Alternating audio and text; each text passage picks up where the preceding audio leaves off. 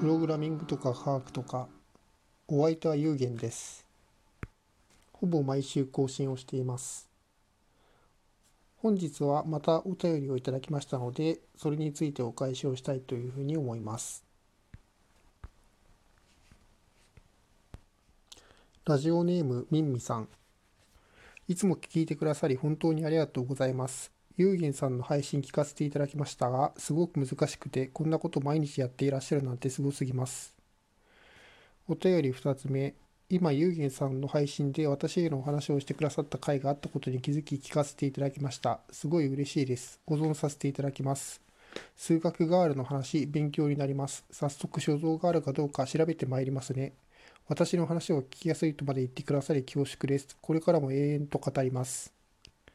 ありがとうございます。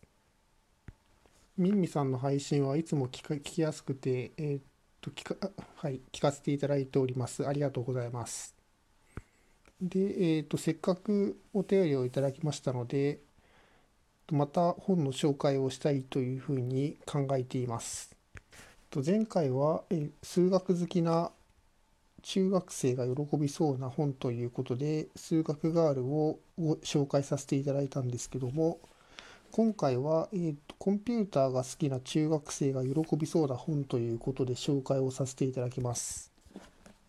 タイトルは30日でできる OS 自作入門というふうな本です著者は河合秀美さんという方で、プログラマーとして活動をされている方ですね。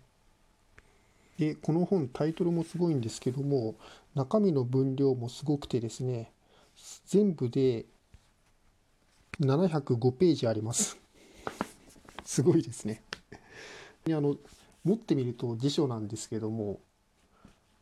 で皆さん OS というと Windows とか Mac ですねのことを思い浮かべると思うんですけどもこれはそういう OS をもう完全に一から何もないところから自作をしていこうというちょっと頭のおかしい本です。頭のおかしいというのは褒め言葉なんですけども。で、えー、この本では一応あの OS を作る時にはさまざまな考慮しなくてはいけないことがたくさんあるんですけども技術的に。ただあのそれそういうことはとりあえず飛ばして目に見える OS をまず作ってみようというふうなコンセプトでが構成されています。そのことをこの本の中ではハリボテと言っていましてなので作っている OS もハリボテ OS というふうに呼ばれていますこの本の中では。ただまああのそれでも十分に難しい内容でして最終的にはタイマーとかあとそれからウィンドウとかを作成をして、まあ、私たちが普段使っている WindowsOS とか MacOS のような OS が出来上がっていきます。あとはあのゲームとかも最終的に作る工程もありますね。で大変難しいことをやっている本なんですけどもこの本の大変いいところは手順が大変細かく今節丁寧に説明がされているので全然あのそのコンピューター科学とか知らない人間でも、まあ、私のようなあの全然はあの畑違いの人間が読んだ読んで作業をしたとしても、まあ、あの OS が根気よくやっていけば最終的には作れるというところですね。で、ツイッターとかを見てみると、実際中学生とか高校生でこの本を読んでみて、実際に OS を作ってみたという人がたくさん、あの、けあの結構、まあ、あの、たくさんでもないか あの。まあ、あの、時々いますので、あの中学校とかの図書館のにこういう本が置いてあるとそういうふうなコンピューター好きの子供はとても嬉しいのではないかなというふうに思います。で、えーと、この本の初めのところですね、を少し解説しますと、まあ、紹介しますと、ビットを入力をするところから始まります。で、コンピューターはご存知のように、10で全て命令がこうされるわけなんですけども、この本ではその10を自分で全て手打ちをしていくところから始まります。えーと、箇所によっては1時間ぐらい1を押し続けなきゃいけないところがありましてそういうところについてはあのもうひたすらそのボタンを押しておかなくてはいけないのでボタンにもセロテープを貼ってまあ1小1時間ぐらい置いとくということなども行われます。はい。まあとにかくあのなかなか頭のおかしい本ですけども学生さんにはいい刺激になるのではないかというふうに思います。Windows とか Mac とかは OS の内部ですね、のソースコードなどは公開されていないんですけども、エンジニアがよく使う Linux という OS は内部のソースコードが公開をされていまして、自分でカスタマイズなどをすることが可能です。で、この本はそういうふうなことをする際のえっと基礎知識としても大変エンジニアになる際には有効になるというふうに思われます。はい。で、えー、と後半もう一つ本を紹介いたします。これは、えー、プログラミング言語を作るという本でして、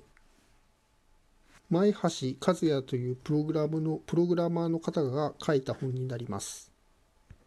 この本ではプログラミングをするのではなくてプログラミング言語自体を作ってしまおうという本になります。まあ、またこれも かなりマニアックな本ですね。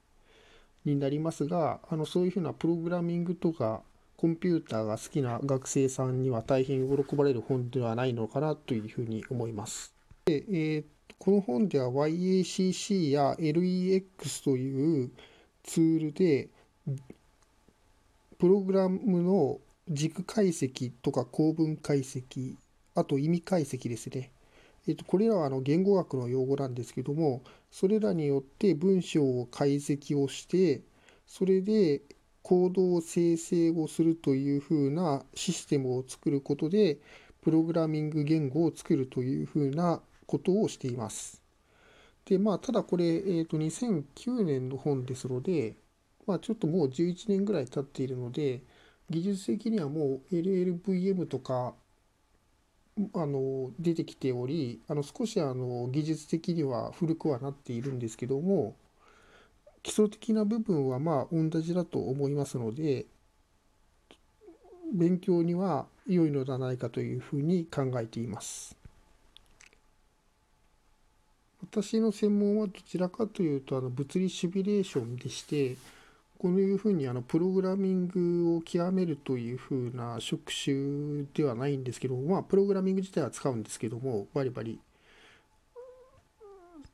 まあプログラミングを極めた人がまあ最終的に OS を作るかプログラミング言語を作るかのどちらかに行くというふうに言われています。あのそういう意味で、えーとこれら2つの本はプログラミングに興味を持っている学生さんですねが読むにはとてもいい本ではないかというふうに思っています。で、えーと、この本の最初のところではまずはじめにその文章の解析をする機能を用いて電卓を作ろうというところから始まっていますので、まあ、そこを読むだけでも勉強になるのではないかなというふうに思います。はい。で、えーと、あとは、これら2つの本に共通しているのは、どちらも、えーと、手を動かすように作られているというところですね。で、エンジニアリングというのは、なかなか本を読んだだけでは、あの理解をするというのは難しくて、実際にパソコンの上で手を動かしてすというのがとても大切になります。でこれら2つの本はいずれもそのプログラミングのソースコードまあバイナリも入っていますけどもまあビットかビットも入っていますけどもそれらの、えー、とソースコードとそれからその結果ですねが丁寧に載っていますのでぜひ自分あの読まれる際には自分の手で書いてみて、そして結果を確かめてみるというのをお勧めいたします。はい。えっと、以上2つの本を紹介させていただきました。少しでも参考になれば幸いです。今日もありがとうございました。